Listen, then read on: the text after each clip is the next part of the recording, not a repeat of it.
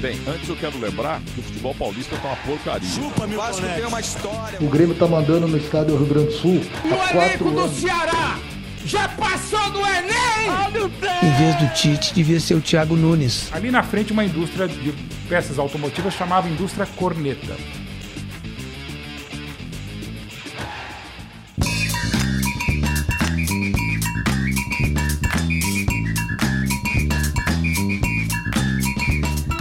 Olá, amantes do futebol! Nós somos os jogadores do Corneta Urgente e aqui a gente se reúne para praticar o melhor esporte que existe, a cornetagem. Eu sou Elisa Celino, carioca e flamenguista, e vamos para a escalação do time de hoje. Pois então, gente, hoje não tem time. Hoje eu estou solo, voando solo. E esse episódio vai ser diferente porque a gente vai encher linguiça. É isso aí. 1930, primeira Copa do Mundo. O Brasil jogou só com cariocas no time.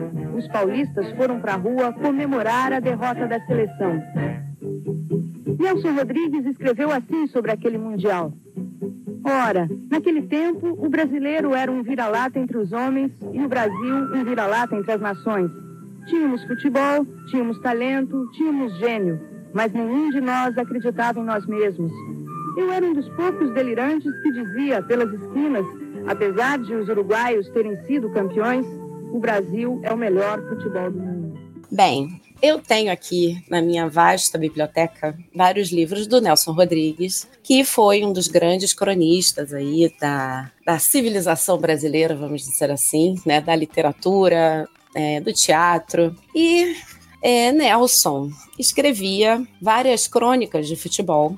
E hoje eu vou ler para vocês uma crônica que saiu em 17 de maio de 1958, no Manchete Esportiva. E ela se chama Narciso às Avessas, que cospe na própria imagem. Eu escrevo no Globo duas crônicas. Uma, As Confissões de Nelson Rodrigues. Outra, A Sombra das Chuteiras Imortais, crônica esportiva. No Jornal do Esporte, eu escrevo também uma crônica diária, geralmente sobre futebol. Essa é a minha atividade obrigatória, isso é o mínimo que eu posso fazer. Hoje, o meu personagem da semana é uma das potências do futebol brasileiro.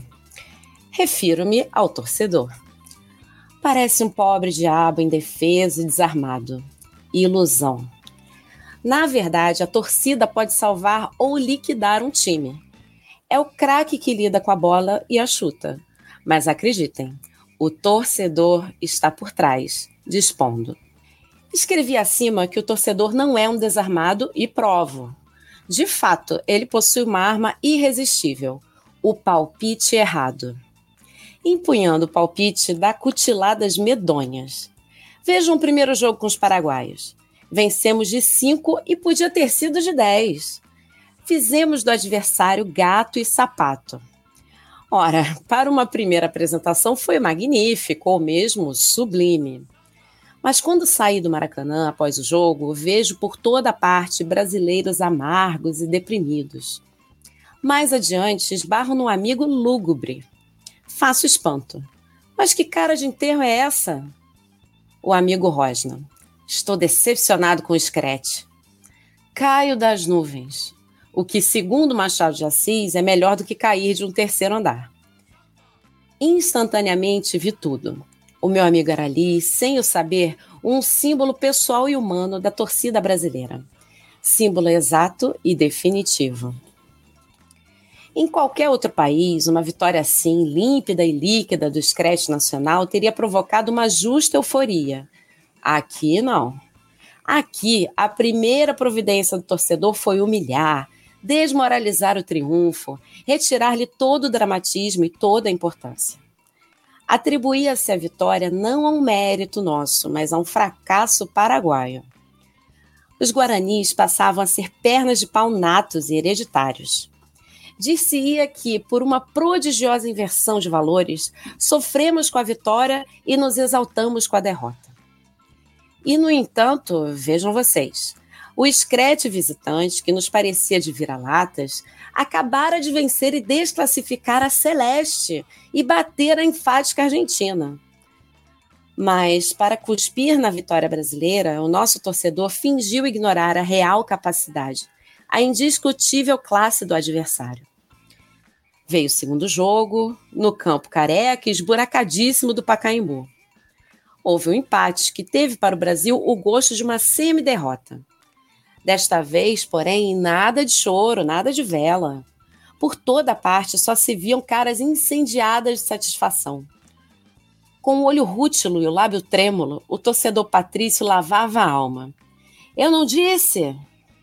Os pernas de pau não eram mais os paraguaios, eram os brasileiros. E está se vendo esta vergonha. Um Scratch que começou vencendo já é vítima de uma negação frenética a gente torcendo para que ele apanhe de banho na Suécia. Eis a verdade, amigos. Tratam do craque, tratam da equipe e esquecem o torcedor, que está justificando cuidados especiais. Que estímulo poderá ter um Scratch que é negado mesmo na vitória? A seleção não tem saída. Se vence de cinco, se dá uma lavagem, o torcedor acha que o adversário não presta. Se empata, quem não presta somos nós. Durma-se com um barulho desses. Há uma relação nítida e taxativa entre a torcida e a seleção. Um péssimo torcedor corresponde a um péssimo jogador. De resto, convém notar o seguinte: o escrete brasileiro implica todos nós e cada um de nós. Afinal, ele traduz uma projeção de nossos defeitos e de nossas qualidades. Em 50, houve mais que o revés de 11 sujeitos houve fracasso do homem brasileiro. A propósito, eu me lembro de um amigo que vivia pelas esquinas e pelos cafés batendo no peito. Eu sou uma besta, eu sou um cavalo. Outras vezes ia mais longe na sua autoconsagração e bramava. Eu sou um quadrúpede de 28 patas. Não lhe bastavam as quatro regulamentares, precisava acrescentar-lhe mais 24. Ora, o torcedor que nega o Scratch está, como meu amigo, xingando-se a si mesmo. E por isso, porque é um narciso às avessas que cospe na própria imagem, eu promovo a meu personagem da semana.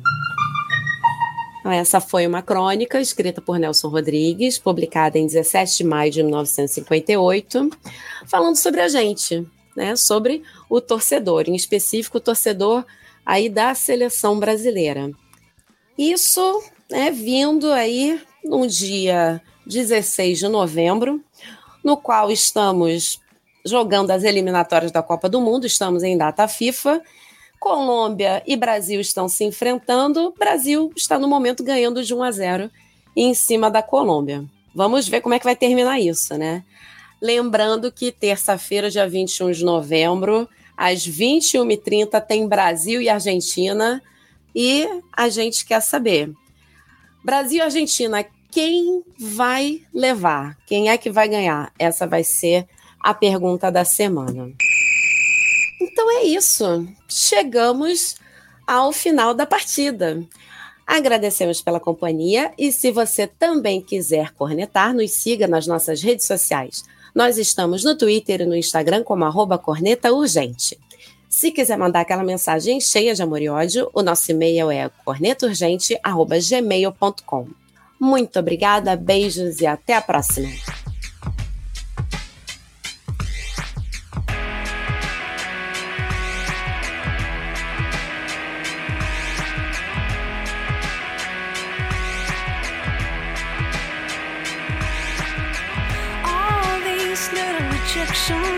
How